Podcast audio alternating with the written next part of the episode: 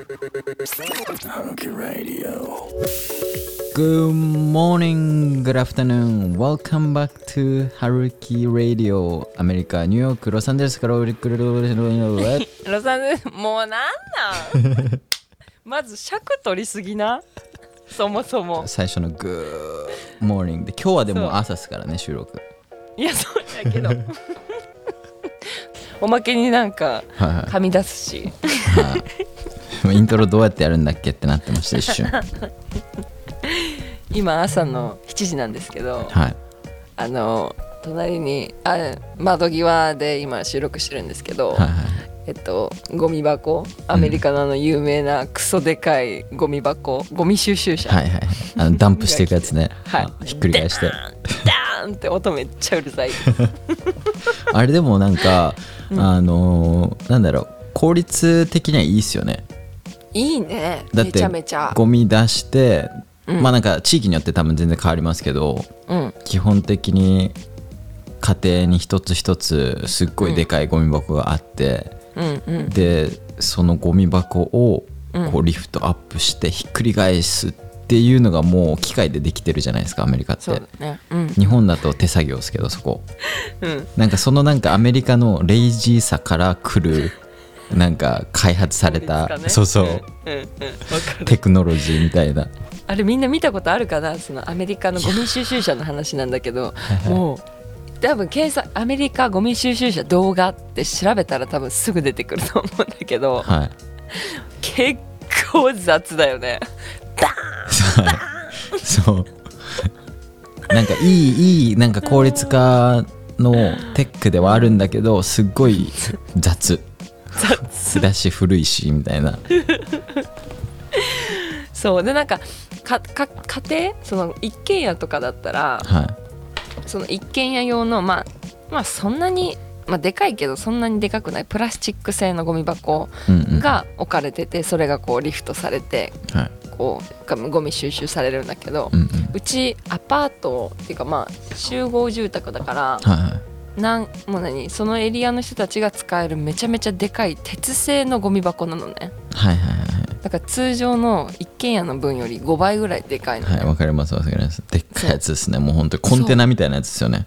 そう。めっちゃもう何？鉄銅？なんか、はい。人間もう。20人ぐらい入りそうなやつですよね。そうそうそうそう。そうでどう見ても持ち上げれないだろうっていう感じのはいはい。なんだけど見事に持ち上げるよねあの重いやつも。そうでひっくり返すんですよね。そう怖いよね 逆に。なんかちょっとなんかでミスではいはいはい。なんか落下したりしないのかなとか。はいはいはい。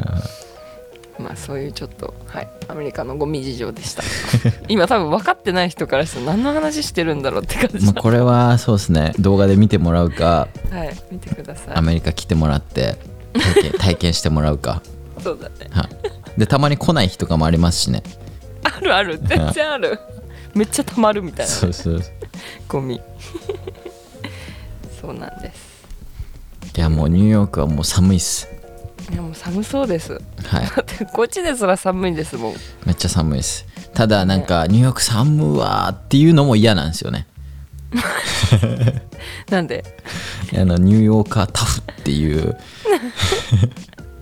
こっちのなんか性格的に、なんかニューヨーク寒いわ寒いって言ってるやつは本当のニューヨーカーじゃないんですよ、ね、ないんだね、はその寒さもニューヨークの魅力の一つ。そう。だから寒いなりにまあ頑張れよっていうのがこっちのもうローカルの人のやり方で、なるほどね、はい。それ寒いけどちゃんとおしゃれしてはい。いいいけた感じで街歩けよみたいな感じでしょ？いやなんかまあそこまでするのはあのファッション業界の人たちですね。あファッション業界 そう僕はまあそこまで行ってないんで あのファッション業界までそこまでどっぷりはらはまってないんで、そこら辺のジャッジメントはもうどうでもいいんですけど。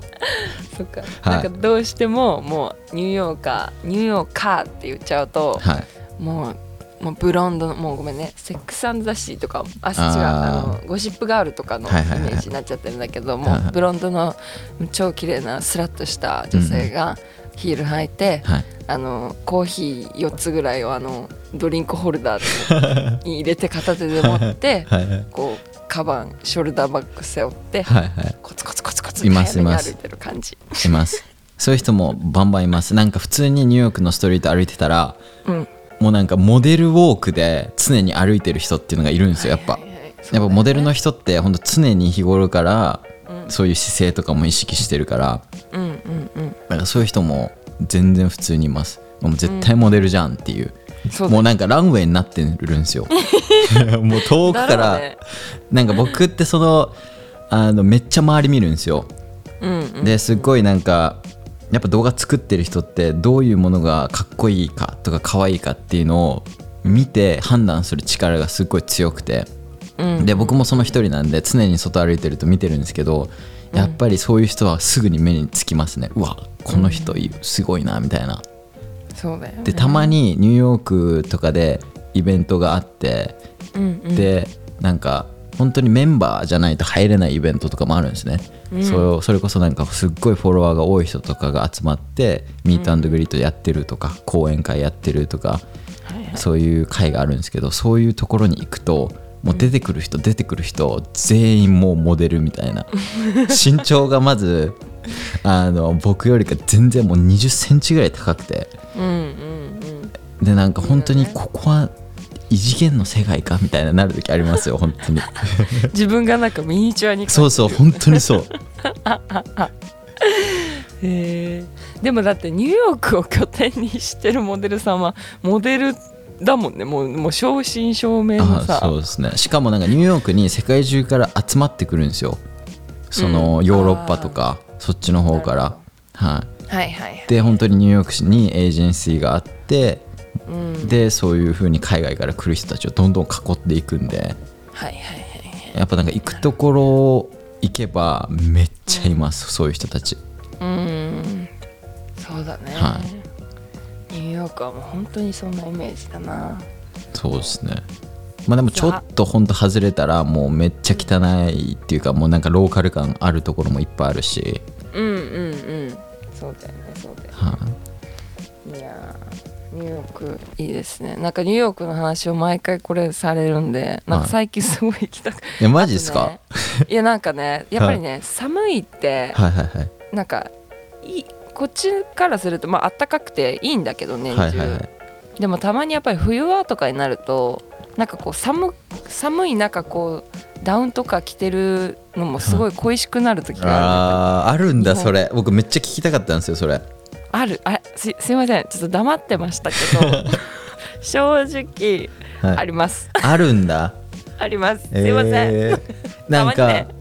そのハワイとか LA とかって気候がめっちゃいいみたいな、みんなが行きたい場所じゃないですか、そうだね。だけどやっぱりその LA とかからこっちに戻ってくる人もいるんですよニューヨークに。はいはいそうだよでそういう人たちの話を聞いてると、うん。やっぱり四季がないとかずっとなんかあったかいのが嫌みたいな人もいて、はいはい。そういうなんか寒い時期に過ごしたいっていうのもあるのかなと思ってたんでうん。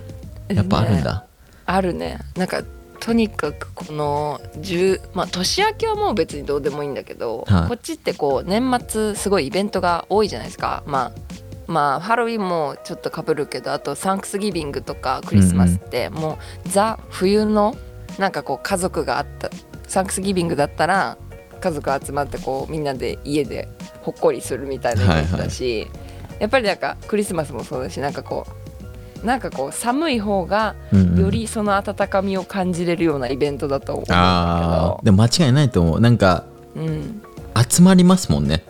こう寒いと、そう。人間同士ペンギンみたいに。そうそうそう。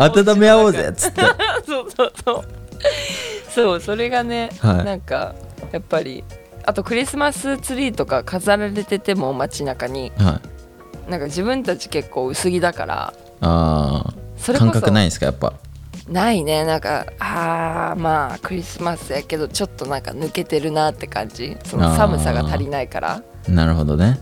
うん。カリフォルニアはまだ最近冬結構寒くなってくるようになったからあれだけど、はいはいはいそれこそハワイとかまだ水着でサーフィンできちゃうから、ビキニで。そっかそっかうん。だからなんかそれはその帰ってくる人はい。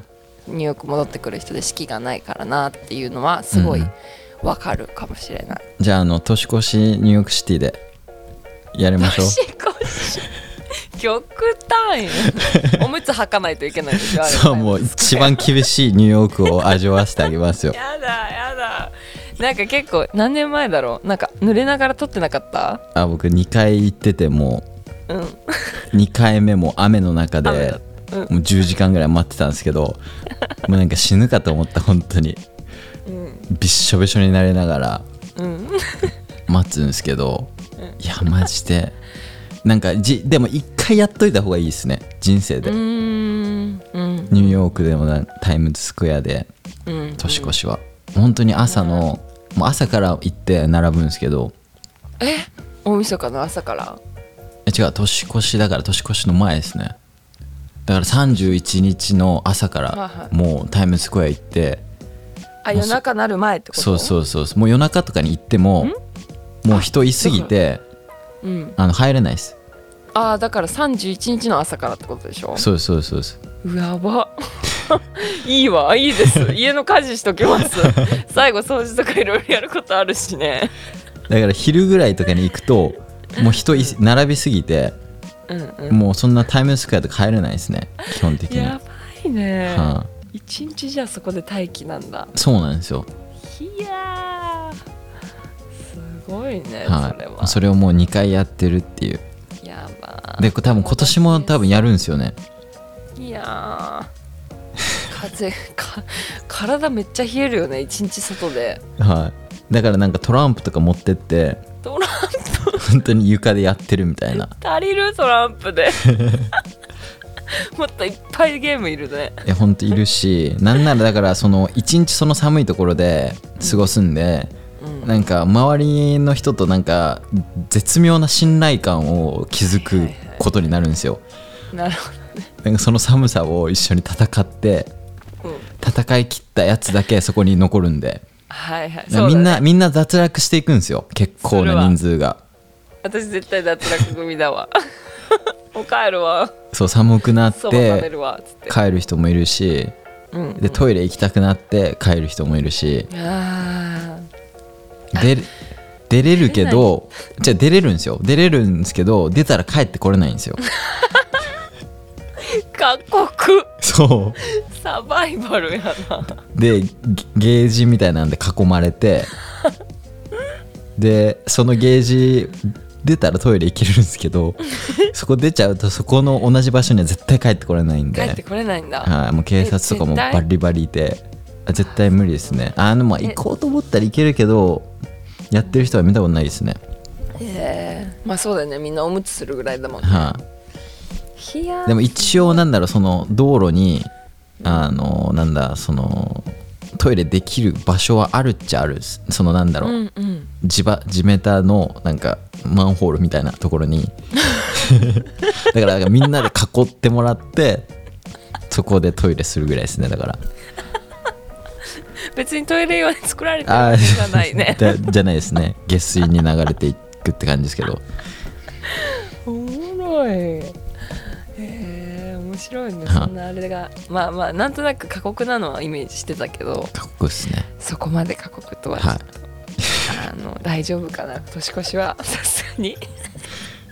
で年越すじゃないですか。カウントダウンあって、54321でバーンっつって紙ひひなんだ？紙とかもバーンって飛んではいはい。イエーイニューイヤーみたいなのが、うん。まあなんかそれぐらいの興奮が10分ぐらいあってこう終わるっていう。だから十何時間そこでトイレと寒さをなんだ我慢してのなんかその10分で終わるっていう。だから本当にねあの実人生で1回2回目帰ってくる人は頭おかしいですね基本的には。で3回目行こうとしてるやつはもうなんか多分よくわかんないですもう。ね。自分を境地に立たせたいですね。はい、なんかよくわかんないですね。でも僕これやってるのはあれなんですよ、あの1回目は、なんだっけな。1回目多分あの友達が来るみたいなんでその勢いのまま行ったんですよ、うんでわー楽しかった。でもめっちゃ過酷だったなもう来年は絶対無理。2回目は絶対無理。ってなって。うん。で2回目は YouTube のコンテンツのために行ったんですよはいはい。でそしたらもう土砂降りの雨。もうめちゃめちゃきつくて。で今年3回目、あの日本から YouTuber が来るんでその子と一緒にこやろうかなみたいな話はしてるんですけど、まあどんなにどうなるか分かんないですけど、はい。だからなんか自分のなんかモチベーションであんま言ってないんですよね。どれも。うーんなるほどね、はい。同行みたいな感じ。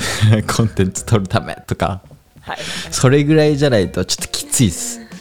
うん、自分だけだったら絶対行かないね。で一人だったら無理ですね。そうだよね、はい。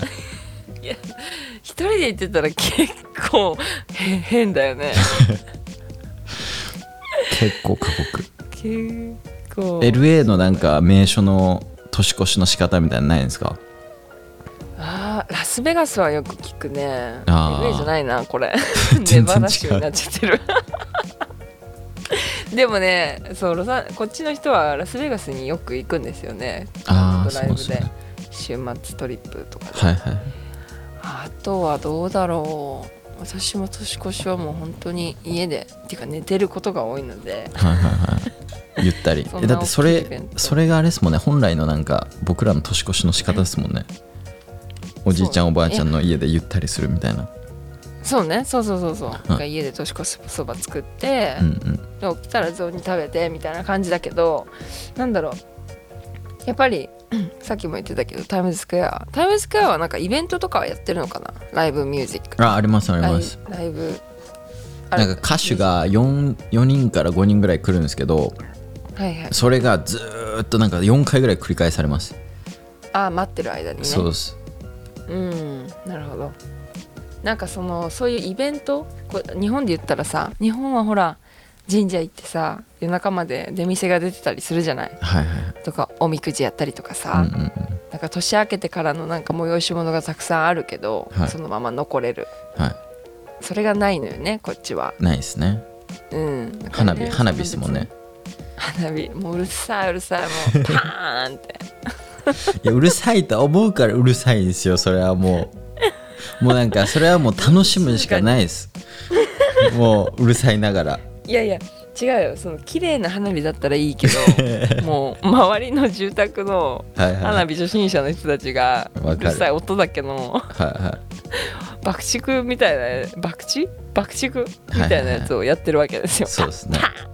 低いしね。そう。うるもうほんと低い。危ないよあれただただうるさい。景観も別にないし、はい。綺麗な。なんなら僕昨日も近所で花火上がってましたよ。でケイラと一緒に「あれ何を祝ってるんだろう今日」っていう。旅行旅行旅行練習かなみたいな。なの？あフラあれ？ニューイヤーの？そう。ちょっと早いけどまだ10月だけどつって。だいぶ早いね。旅行練習してるのね、そうだからもう本当にねいつも年明けは年越しはもう本当に日本の方がいいってもうこれは100%いつも思うからあいつも日本に帰るタイミングは年末に絶対してるんだけど、ーあ今年も帰るんですか？じゃいや今年はちょっと帰らないですね。ああ帰んないですか？じゃあもうアメリカですね。年内帰そう今年はもうアメリカに。まあ今はちょっと帰ってもねなんか隔離も長いし。ああまだあるんですね隔離隔離ありますね。10日になったのかな隔離が。14から。そうそうそう。まああとビザの関係であの手続きが処理されてないからっていうのもあるんだけど、はいはい。そう、まあ、今年はちょっとスキップですがやっぱり年明けは年越しは日本の方がいいので皆さん、うんうんうん。あのーうん、海外来る予定してる人とかは年越し本当に楽しもう満喫しといた方がいいです今のうちに。確かにでも昔も僕もそう思ってました。なんか日本の年越しの方が好きだなっていう。でもこれアメリカで年越しを過ごす回数が増えれば増えるほどもうちょっとずつこっちの年越しもありだなっていうふうに最近なんか思うようになってきへてーそうなんだ。はい。なんかやばいですよね。うーん。まあね。でもそっちの楽しみがいろんな形で見えてきてるってことでしょそうですねなんかもうなんか諦めた感あるかもしれないですでもどっちかというと。その日本での年越しがめっちゃいいのも知ってるし多分それを超えることは多分ないだろうなっていう思いもあるんですけど多分その思いをずっと持ってたらこっちの年越し一生は楽しめないなって思ったんで、うん。もうそしたらもうこっちの年越しのやり方を楽しむ方向になんか変えていこうみたいな感じでちょっとずつなんだろう本当に気の合う友達とかをうん。集めて年越し一緒に祝おうみたいな。でなんか年越した感ってこっち全然ないじゃないですか。ないね。本当日本の年越しと比べて全然やり方が違うから。うんうんうん。なんかそれすっごい嫌いだったんで、もうちょっとずつ変えていこうと思って。うんうんうん。でなんか自分なりの年越しの仕方をこっちでちょっとずつ作ってます、なるほどね、はいはい。いやー偉い。偉い偉い。私は年々日本が恋しくなる一方です。まさかだよね。まさか。本当に。史上最強に。はい。あー日本の生活。まあかといって戻るかって言われたらそんなことはないんだけど。あなんでそこ戻んないですか？いややっぱり。アメリカも好きなんだけど、年越しがっつって。うん、いやなんか今までご飯まあ食とかもそうだけど、はいうんなんか今まではなんかこう別になんだろう食とかそういう家族とか、ん。そういうのはあんまりこう脳内になくてただただ自分が好きな国で英語使って頑張れたらいいっていうそんな感じで来たんだけどはい。なんかある程度英語も話せるようになってはいはい。なんかアメリカでのその最初に受けてた刺激っていうのはやっぱりこうまあ刺激を求めていけばいけるだろうけどその生活からすると慣れてくるから、そうですね。うん、なんかそこまでの、まあ、刺激というかアメリカの魅力っていうのが毎日毎日感じるわけじゃなくなってくるでしょ、うんうんうんそしたらなんか逆に自分の、まあ、ご飯も年を取っていくと日本食がすごい余計に恋しくなったりとかしてるんだけど、今私、はいはい。とかあと家族。自分の兄の何子供が生まれたりとかあね そうそうそう。なんかそういうのであ日本に帰りたいっていう理由がすごいなんかそっちの方が強くなってきてる状態ではあるね。そうそうそう、はいはいはいまあでもかといってこの間のさエピソードで話してたさなんかアメリカってやっぱりこう信号待ちの隣の人が愉快でとかいう話もしてたじゃない、はいはいはいああいう瞬間にあやっぱりアメリカいいなはい なるほど。単純なんだけど。はいはいはいはい。そうそう。確かにね。どっちもいいですもんね、どっちもいいとこあるし。そう。だから、はいはいなんだろう。あ海外でやっていきたいって思ったとはいえうんそれは別にその時の自分の気持ちその時の自分のしたいことでそれがずっと続くかっていう保証はないし、はいはいはね、途中で変わるなんて全然普通のことだから、いうん。ねなんかこう、ね、留学とかする時もさこうあもう絶対もうなんかその時に全てを決意する必要はなんかそんなにないんじゃないかなってはいはいはい。思ったりもしますよね。確かにね。間違いないですね、そのアメリカ行きたいってなってアうん。メリカ住んでみて、うんうん。で日本帰るのもいいし他の国行くのもいいし、うん、そうだね、はなんか結構いません周りになんかこっち来アメリカ来たけど、い、はいはいはい。結局日本の方がいいから自ら帰るっていう人。いやそうの人の方が多いっすね、そうだよね、はい、僕なんか、でも来てあこの子アメリカ残るなっていう子はすぐ分かります。うーん。で大体9割ぐらいは日本帰るなっていう。うんうんうん。で大体帰ってますね。うん。なんかもともとなんかうん。日本人だけどこいつアメリカ人じゃねえのって思う人たまにいません？あいるいるいる。なんかそういう子は残るっすねやっぱ。はいはいはいはい。なんかそのアメリカのカルチャーでお前生きてきただろ今までみたいな。うんうんうんなん。かそういうね。そうそういう子は残ってる印象ですね、うんうんうん。そうでも帰ってる人たちもあのなんだろう。アメリカのこと嫌いになってとかじゃなくて。ねただなんか2つ試し自分が日本生まれではい。で違う国でも一回住んでみて。そうですね。で自分がどっちが合うのかっていうのを、うんうん。まあ見比べた感じだよね。そうだと思います、うん、でポジティブに。まあでもやっぱりそうやってさうんうん。なんだろう。日本もいいけど外の世界一回ちょっと経験しておくっていうのははいはい。ありだよね、まあ、帰る帰らないにしても。やっぱ2カ国住んでるとうんうん。で一回日本出ることによって日本の良さがさらに分かるし日本に足りてないことも分かるし確かにでもそこを分かるにはやっぱりアメリカの文化を掘らないと無理ですね、やっぱアメリカの文化掘れば掘るほどうん。日本の文化がいいことも多分気がつくし、うん。でどういうことが足りてないかっていうのも多分気がつく。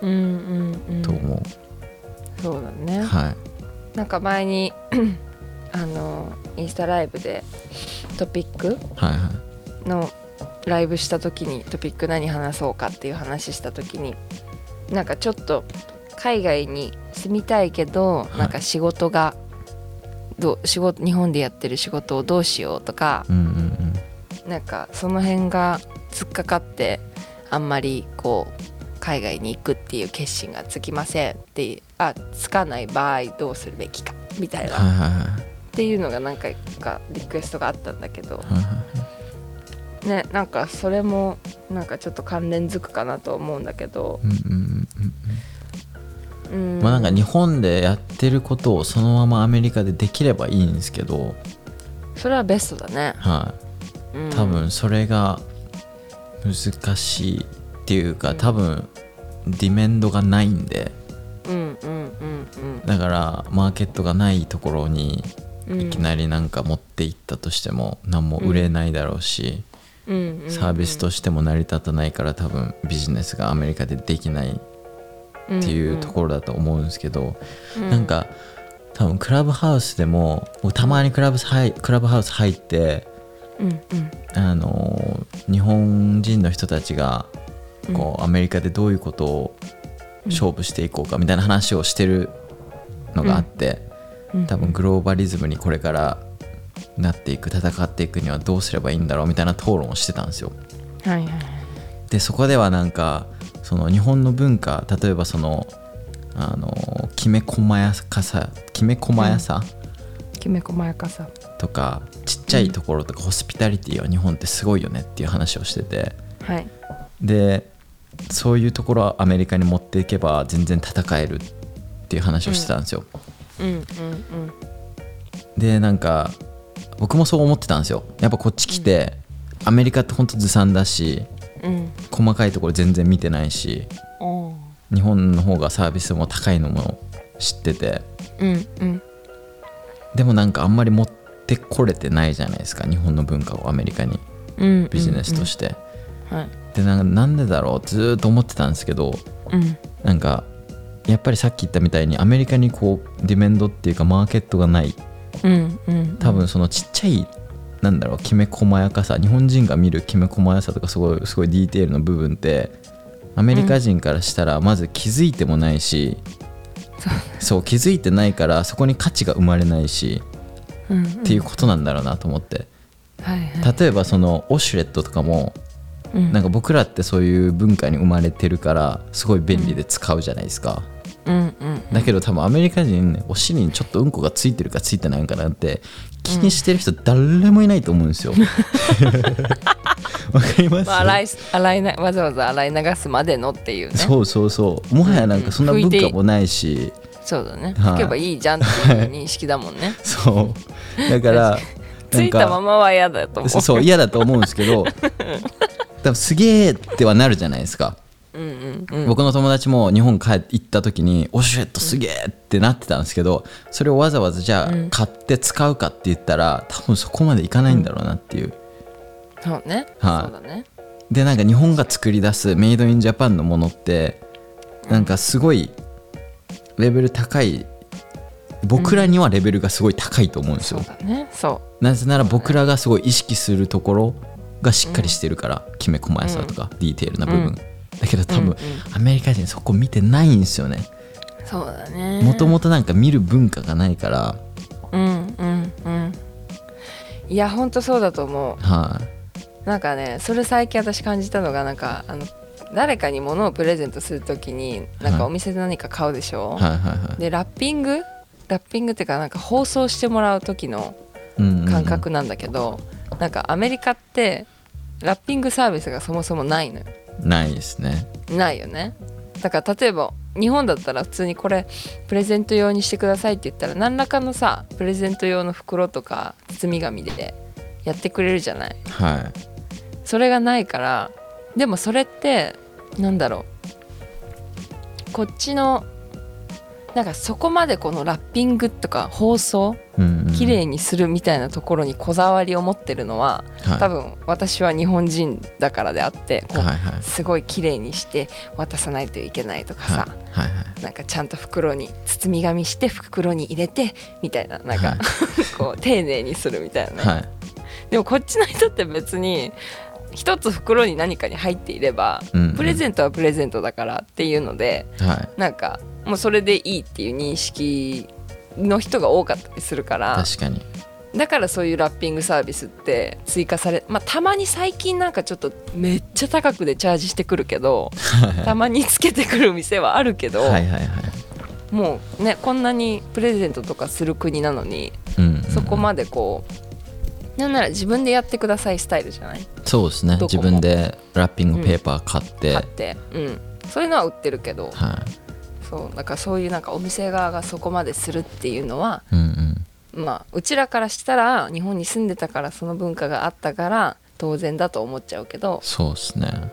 うん、こっちの人からしたら、ね、別に自分でやればいいじゃない？はいはいはい。なんかもちろんその 例えばメニューに写真がついてるとかってはい日本では絶対あるじゃないですか、あーあるね。あれはめちゃめちゃ助かると思うんですよ。だから日本のレストランがこっち来た時にそれをやるのはうん絶対他とは差別化できることなんでやっていけばいいと思うんですけどやっぱうん。ビジュアルラーナーの人僕もビジュアルラーナーなんで見てうんこう何かはこう勉強していくタイプの人間とかはやっぱり書いてる文字よりかは絵の方が絶対伝わるんで、そうだよね、はい、んそういうなんか気遣いとかめちゃめちゃいいと思うんですけどなんか全部が全部そのなんだろうアメリカに通用するかっていうとそうでもないのかなっていう。えなんかそこまでのちっちゃいところに気づいてないっていうか価値を生み出してないからまず、そもそもね、はい、うんうんうん。確かそういうなんか違いはあるかもしれない。だからなんかそういうところも含めてなんかアメリカのカルチャーを知れば知るほどにうん。あのこっちで生活するのが楽になると思う、うんなんかビジネスやるってなっても成功しやすいだろうしだからそこをやってる人が少ないんじゃないかなってうん。めちゃめちゃ思います。本当にアメリカに住んでアメリカのカルチャーを理解して何が必要なのかっていうところをリサーチして売り出すっていう。本当になんか日本ってあ海外に進出できてないじゃないですか全然。まあね。はい、なんかすごい心配なんですそれが結構いるよ私の周りは。飲食でこっちに来てる人たちは。いいます？うん結構いる。だから私は結構あ頑張ってらっしゃるっていうイメージなんだけど。はいはいはそうでもニューヨークとかだとまたちょっと違うかもいニューねヨーク少ないと思いますね。少なそうだね、はい。うん。確かに確かに。そうだからなんかそうやってねその自分で、うん、起業起業っていうかそういうビジネスを持ってくるは時はそういうリサーチがないとなかなかね。いうんうんうん。やっぱりその仕事がないからこっちで住めないっていう人。うんうん。まあ多分一番の方法はやっぱ日本の企業でこっちで働くか。なると思うんですけど、うん。なんかそれって結局やってることが変わんないじゃないですか日本でやってることと。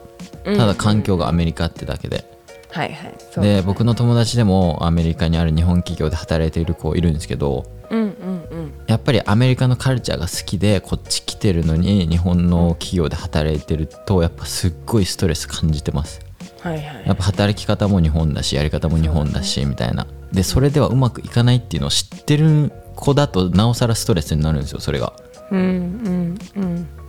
そうだね、はい、なんでなんだそれはまあやり方としてはあると思うんですけど僕は絶対おすすめしないですね、だからやっぱりこうこっち来て働くんだったらそのアメリカの企業に入るか自分で何か始めるかが一番いいと思います、そうだね、はい、難しいけどやっぱそこまでしないとうん。アメリカ来て日本の企業で働いててもあん。まりやってること変わん。ないかなっていう、そうだね、は確かに。まああの仕事終わった後の景色がちょっと違うですよね。い、まあそういうこと人間関係で。でもそれでやっぱししんどくなるんですよ結局。うんうん。そうね。はい、うん、社内環境はすごいもう8割占めてるからねそう。いうお仕事だと勤めるっていう感じだとはいはいはい。まあだからあのアメリカにこれを限定アメリカだけに限定しちゃうとうん。やっぱりそのねまあ仕事を気にしてまあやっぱり日本で多分そのなんで仕事が気になるかって言ったらやっぱりこう生計を立てていかないと生きれないからはいはい。なんかそれがなんだろう壁になっちゃって海外に行くっていう決断ができないっていうあれなんだと思うけどうんうん。でそれをじゃあアメリカでするってなるともうそれこそねうんまあアメリカって皆さん結構難しい国なので。はい、めっちゃむずいっす。めっちゃむずい。なんかもう変にじ、なんかねうんちょっと手のなんか遠い存在だよね。もうお金がないとはい。あのいけないんだよね。なんか。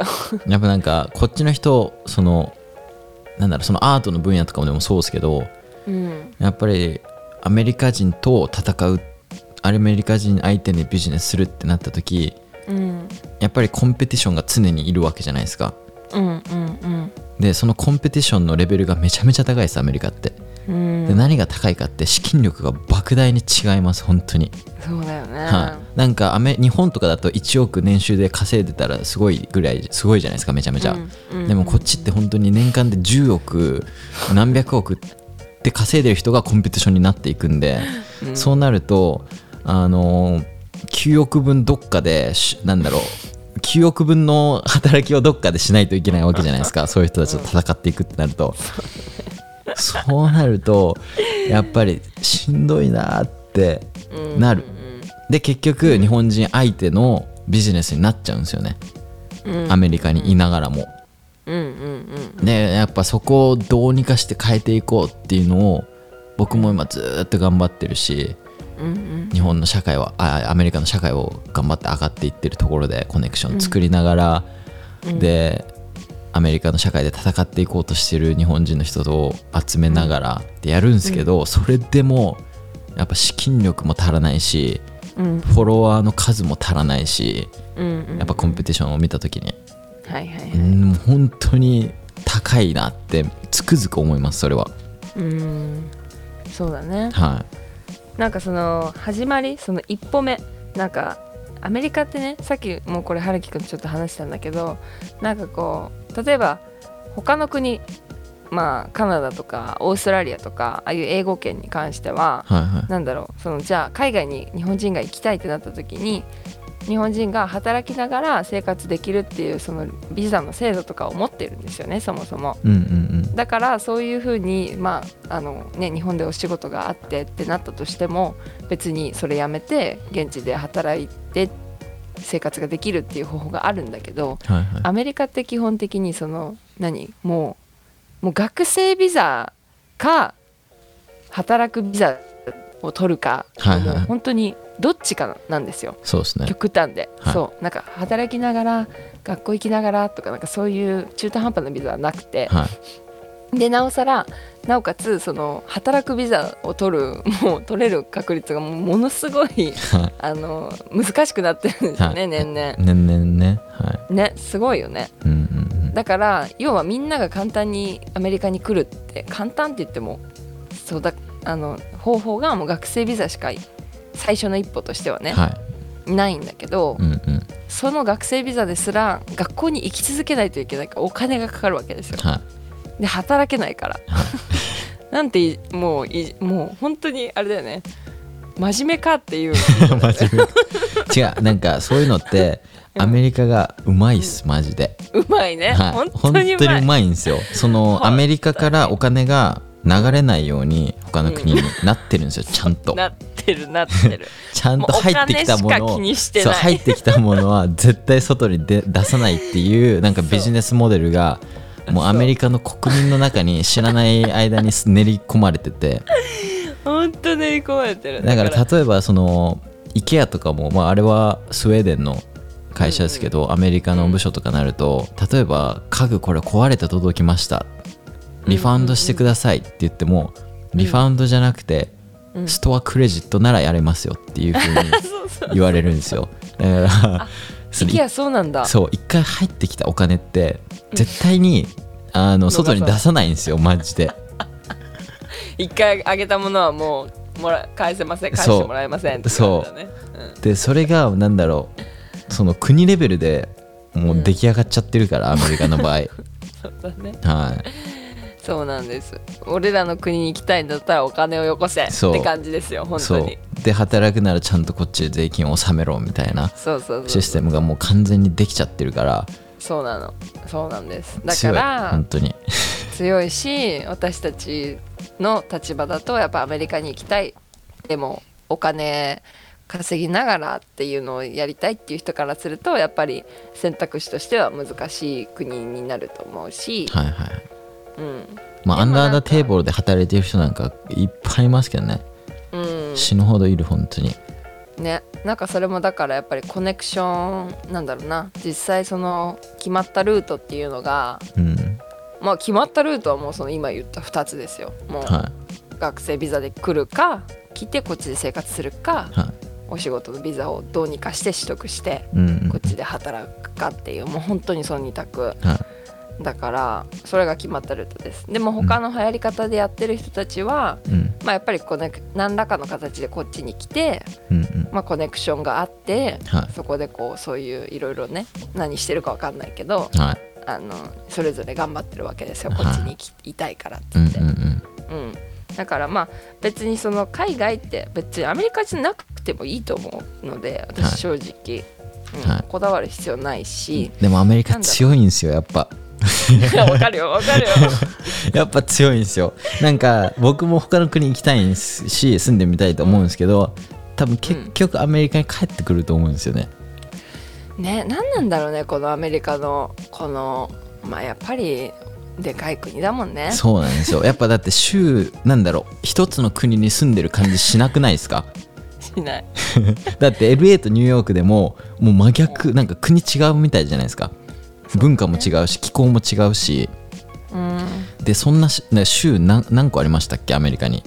50かな？それぐらいあるじゃないですか。だから50なんか違う国がこのアメリカにあるみたいな感じだからなんかそれだけでも飽きないし、そうだね。はい。やっぱなんかうん。経済的にも強いしで軍事的にも強いし多分なんか圧倒的ななんか安心感があるじゃある。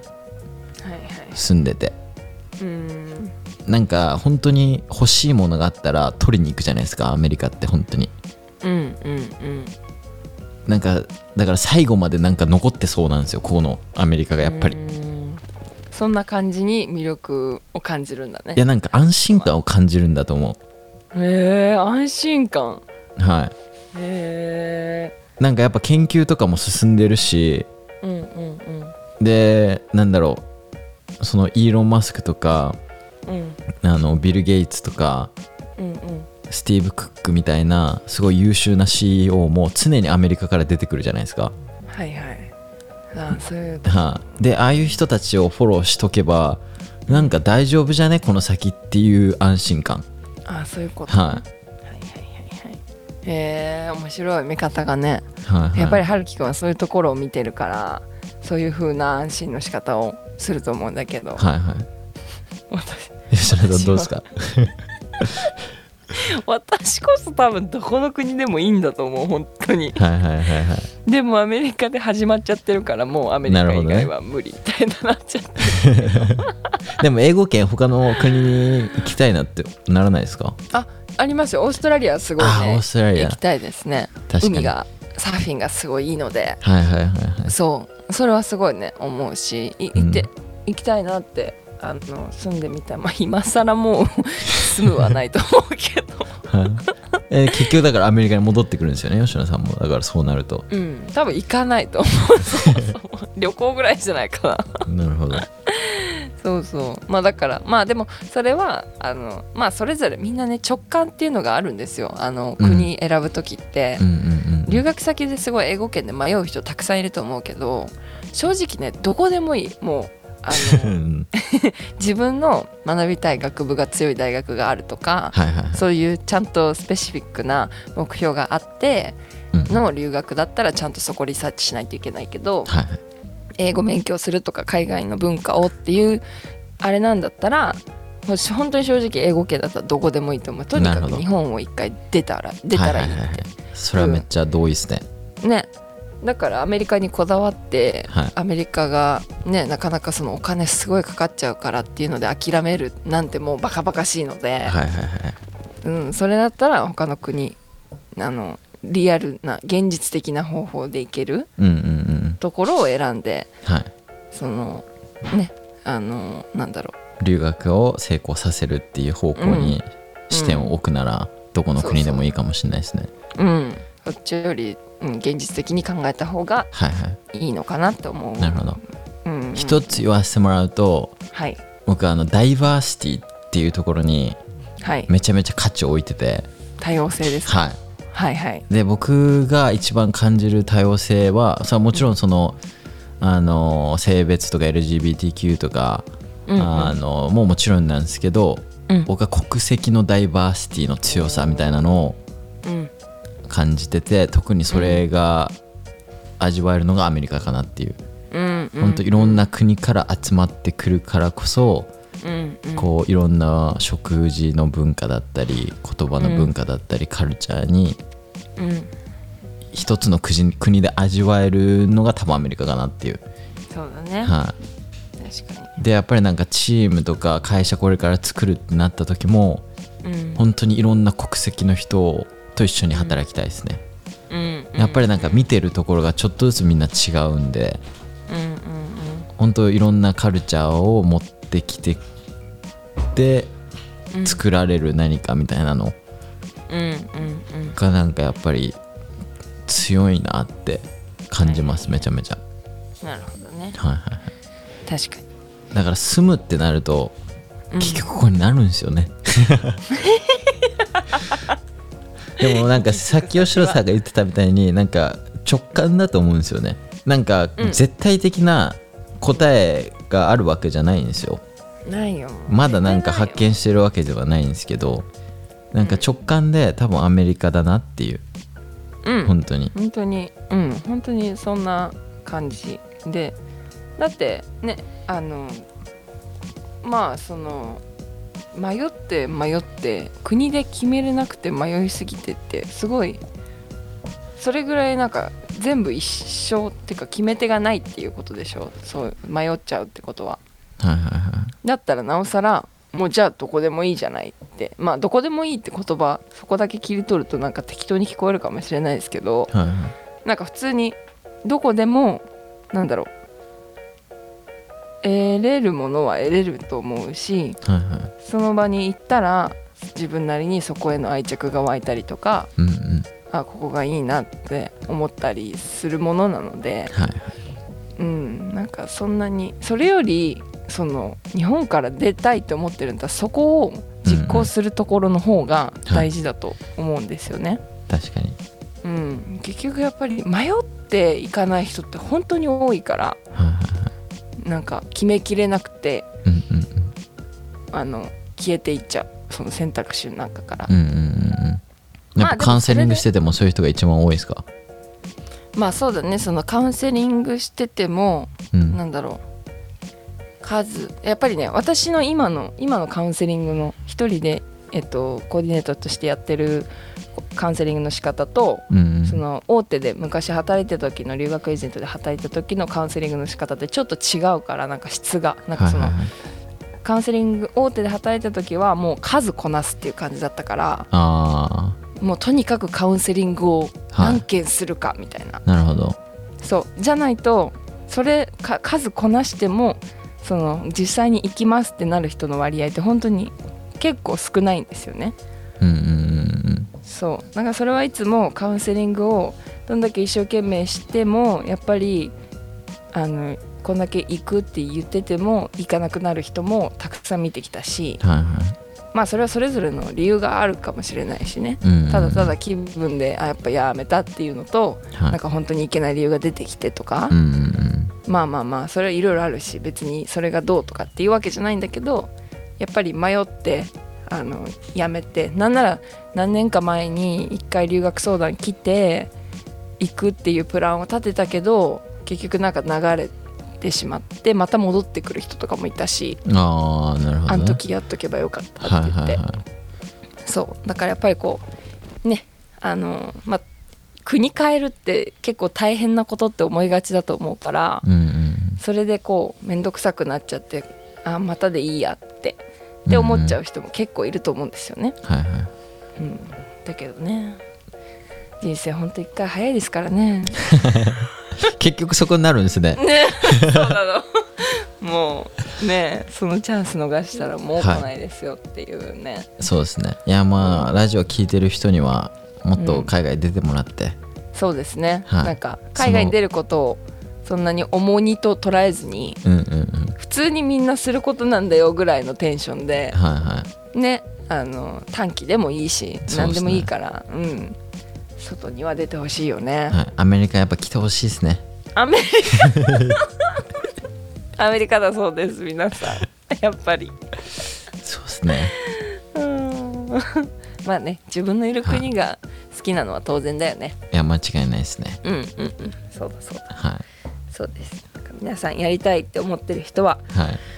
腰を重い腰を上げてはい。調べ始めてください。今すぐ。今すぐ。今すぐ。いや僕もなんかその親戚の人が塾やっててその人のなんかズームに呼ばれて行ったんですけど、ほうほうほう。でなんか中学生かな。相手うんうん。で、でまあなんかテーマはうん。まあ留学っていうかまあその、まあ、留学の話でいくとうん勇気ない人に勇気を与えてほしいみたいなはい感じだはい。はいったんです、感じだったんですけどうん。多分響いたかなと思ってもうめっちゃ結構話したんですけど もうシーンってみんなしてるから、発言しないやつ出全た然全然響いてないなと思って。でなんか最後にみんなからちょっとずつなんかフィードバックもらうんですけど、はい。みんなあの言うことが一番最初に言ったやつのコピーなんですよ。アメリカとアメリカと日本の探し入れてよかったです。ありがとうございます。っていうのを5回か7回ぐらいこうフィードバックもらって。うん。ああそうか。っつって。違う日本人のそれ特徴だから。基本的にあのはい。ニュートラルだから、あの 内心何かいろいろ思ってると思うよ。そいやれぞれに。マジで。でもなんか僕の多分話ってちょっとなんだろうち留学2年目ぐらいでうん。響くのかなと思って。あかんやん。あかんやんそれ。ターゲット間違えてて。いやでもいろいろいろいろ話したんですよ。いろいろそのだだろうなと思ってたんで。こういろんな方面からこう頑張って突っ込んでいろいろなんだろう話したんですけどそれでもやっぱり日本とアメリカの違いが聞けてよかったです。ありがとうございます。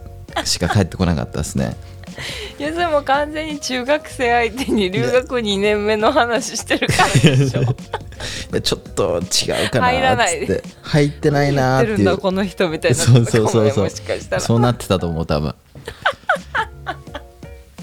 自覚ありが面白い 春樹くんの。でなんか大体わかりますね。うん。まあね中学。まあ中学もそうだね。はい、まあだから準備なんかその多分ここが響いただろ響いただろうなっていうところをピックアップすると、もう本当になんか準備準備準備じゃないですか。本当に英語も完璧に知ってからじゃないと海外行けないみたいな、そうだね。だけどいやそんなことなくて全然できること準備できることは日本でやればいいけど全部はできないですから、うん。うん。うん。なんでまあ準備できるところはやってできないところはこっち来てうん。うん。うん。生活の中から学んでいけばいいと思うんで、そうだね。はいそうです。もうマジでパスポートしかいらないですからねこっち来るとき。本当にそうだね、はい。パスポートとやる気。パスポートとやる気だけ持ってこれば OK なんで。まああとビザのところはほんとこっちで知ってる人を捕まえてマジで聞きまくる。ネットには載ってないですそんな情報。だって有力な情報は高いんですもん、そうだね、はい、だだってさ学校でさうん、そんな教えてくれないじゃないですか人生に必要なことも。も教えてくれないですよ。そんな、はい。自分で自分で足を運んでそうなんですよ。そういうことなんですよ。そうそういうことなんです。はい。まあ準備もいいけどあんまり準備にとらわれすぎて時間経っちゃってるっていうのはもったいないと思います。はい。できないですもんそんな準備。で日本できません。日本ではだからパスポートとやる気だけを持って すっげえ。あでもそうあれですよ。僕らはあの自己経験を話してるだけなんで何でも何のアドバイスでもございませんので。死にゃしないんであの最悪日本っていう国が待ってますから。あでもそれは私それは大きいと思うめっちゃ。ね本当に死にません。あの死なないよ。もしもうなんか無理になって帰ってきたとしてももう帰はい。ってきたアルバイトもコンビニのアルバイトでね、はい。お金稼ぎもできるし、はい。深夜深夜働けばそうですね。夜勤まあまあもらえるし コンビニ落ちる人あんま聞いたことないし。確かに。しかも シフトが、うん。一回海外出てたらなんかバイトもうん。もっと選べるようになるんじゃないですか？うんそうだよね。うん。もうなんか生きれてたらいいから。それぐらい。そう本当に経験のために来てほしい。なんかその、なんだろうアメリカで経歴を積み上げるって考えるとちょっと苦しいかもしれないからうんうんうんアメリカで経験するためにアメリカで生活してアメリカのカルチャーを学ぶためだけでもいいから来てほしいですね、ほんとそうです。はい。うん。それが何になるのって言われても。じゃあなんか形にしようとしすぎる人多いですよね。そうそうそうそこなの。はい。それはあなたが来てから見えるものがあるからとしか言えないんですよね。はいはいはいはい。心配するのはいいことなんですけど、はい。ちょっとほどほどにして。心配ないさないからあれ？っていう大西大西ライオンの ギャグっす。はい。ということで。締めて。はい。てな感じでエピソード69は以上となります。この番組にご対するご意見、ご感想は、はるきレイディオ、アットマーク Gmail.com 宛てにお送りください。アメリカ留学の相談は吉野さんのインスタグラムまで、えーそして留学英語に興味のある人はグローバリズムオンラインサロンにぜひご参加ください。それでは次回のエピソード60、70、70でお会いしましょう。はいまたねバイバイ。